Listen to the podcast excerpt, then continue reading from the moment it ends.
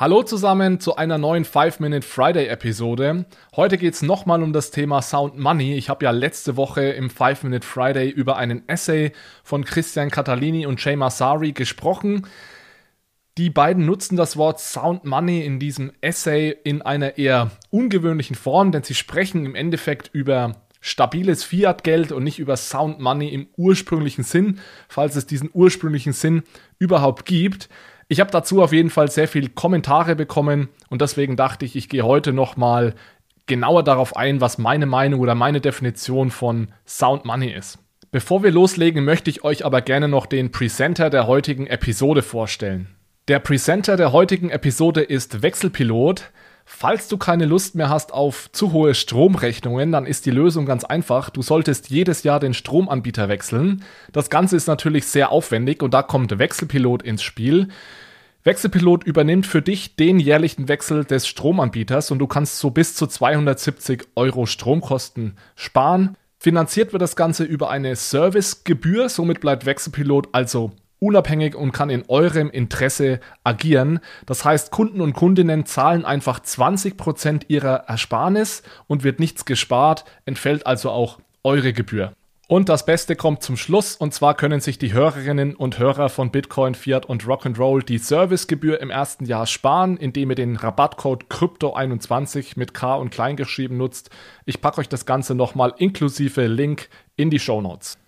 Also, was ist Sound Money? Die Definition hat sich über die letzten Jahrhunderte immer wieder etwas verändert und ich möchte mal mit einer Definition starten, die die meisten von euch vermutlich kennen. Das ist nämlich die Definition aus dem Dunstkreis der österreichischen Schule der Nationalökonomie oder eben auch aus der Bitcoin Community. Hier ist nämlich Sound Money generell definiert als ein marktbasiertes Geld, das sich also aufgrund seiner Eigenschaften als das beste Geld herauskristallisiert hat. Und zu diesen Eigenschaften gehören Dinge wie Teilbarkeit, Beständigkeit, Transportierbarkeit, Fungibilität, Fälschungssicherheit und so weiter. Vor allem, und das ist wichtig in dieser Definition, haben Staaten eben keinen Einfluss auf dieses Geld und können beispielsweise nicht einfach die Geldmenge ausweiten. Historisch gesehen hat sich dann vor allem oder haben sich vor allem Edelmetalle als Sound Money etabliert, allen voran natürlich Gold, beziehungsweise dann später Papierwährungen, die aber voll und ganz mit Gold oder ähnlichem gedeckt waren. Das vom Staat ausgegebene Fiat-Geld ist nach dieser Definition natürlich genau das Gegenteil von Sound Money, ja, da es ja eben nicht marktbasiert ist und da der Staat theoretisch hier eben willkürlich die Geldmenge ausweiten kann. Und das ist eben eine Definition von Sound Money, die gleichzeitig eine Abgrenzung zum Fiat-Geld ist. Und dadurch ist diese Definition natürlich wertend. Das heißt, wenn man heute Sound Money sagt, meint man gleichzeitig eben gutes Geld im Vergleich zu Fiat-Geld, was ja schlechtes Geld ist. Wenn man jetzt mal einige hundert Jahre in die Vergangenheit geht, dann gab es da natürlich noch kein Fiat-Geld und deswegen war auch damals diese Definition von Sound Money äh, in keinster Weise wertend beziehungsweise viel objektiver. Und was ich damit meine, versuche ich euch jetzt mal zu erklären. Es gibt zum Beispiel einen Text von Kopernikus aus dem 16. Jahrhundert. Da beschreibt er auch, was seiner Meinung nach Sound Currency ist, nennt er das dort. Und der nennt da so Dinge wie zum Beispiel, es darf nur einen Ort geben, wo dieses Geld äh, hergestellt wird, gemintet wird. Ähm, dieses Geld muss an einen fixen Wechselkurs zum Silber gebunden sein. Und dann gibt es immer noch Argumente, jetzt nicht notwendigerweise in diesem Kopernikus-Text, aber auch zur selben Zeit kamen die auf, wo man gesagt hat, Sound Money bedeutet, dass es Geld, bei dem ich zum Beispiel kein Coin-Clipping betreiben kann oder bei dem das nicht gemacht wird, ja, indem zum Beispiel der Staat eine Prägung auf dieses Geld gemacht hat, dass es auffallen würde, wenn man da an der Seite etwas wegkratzt und so weiter.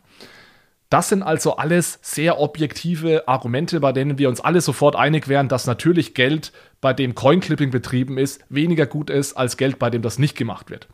Die Diskussion heute ist ein bisschen eine andere, denn auch wenn natürlich viele Zuhörer hier der Meinung sind, dass Fiat-Geld nicht das beste Geld ist, wird sich da kein keine objektive Wahrheit in einer Diskussion finden lassen, in der wir uns alle sofort einig sind, dass Fiat-Geld schlecht ist und goldbasiertes Geld gut. Das heißt, diese komplette Diskussion ist sehr, sehr viel wertender, als sie vor einigen hundert Jahren noch geführt wurde.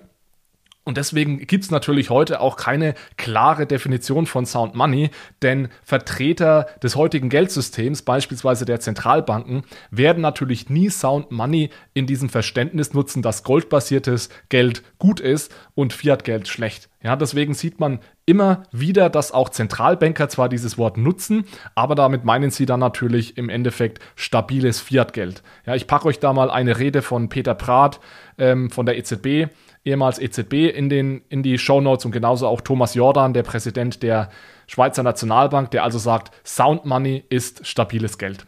Das müssen wir einfach verstehen. Wenn wir Sound Money nutzen, dann transportieren wir damit eigentlich die, dieses Wort Sound Money, dann transportieren wir damit eigentlich direkt die, die Message, dass wir Fiat-Geld schlecht finden. Das kann man machen, wenn man das möchte, aber man darf eben nicht erwarten, dass dann jeder diese Definition auch so nutzt. Ähm, generell in wissenschaftlichen Arbeiten macht man sich meiner Meinung nach keinen Gefallen, tut man sich keinen Gefallen, dieses so, solches Vokabular zu nutzen. Und das ist auch tatsächlich eine gerechtfertigte Kritik an Catalini und Massari. Ich hätte den Begriff nicht genutzt, vor allem auch, weil er eigentlich für ihren Essay überhaupt nicht wichtig ist und keinen Mehrwert ähm, liefert. Das ist aber kein Grund, den kompletten Essay schlecht zu finden und ich bleibe da auch bei meiner, meinem Fazit vom letzten Mal, dass dieses Papier sehr interessant ist. Ich packe euch das gerne heute auch nochmal in die Show Notes. Es geht eben nur in diesem Papier meines Erachtens nicht um Sound Money, beziehungsweise sie ähm, holen sich damit sehr viel mehr Probleme ins Haus, als, als sie lösen, indem sie diesen Begriff nutzen. So viel von meiner Seite. Ich wünsche euch ein schönes Wochenende. Bis zum nächsten Mal. Ciao, ciao.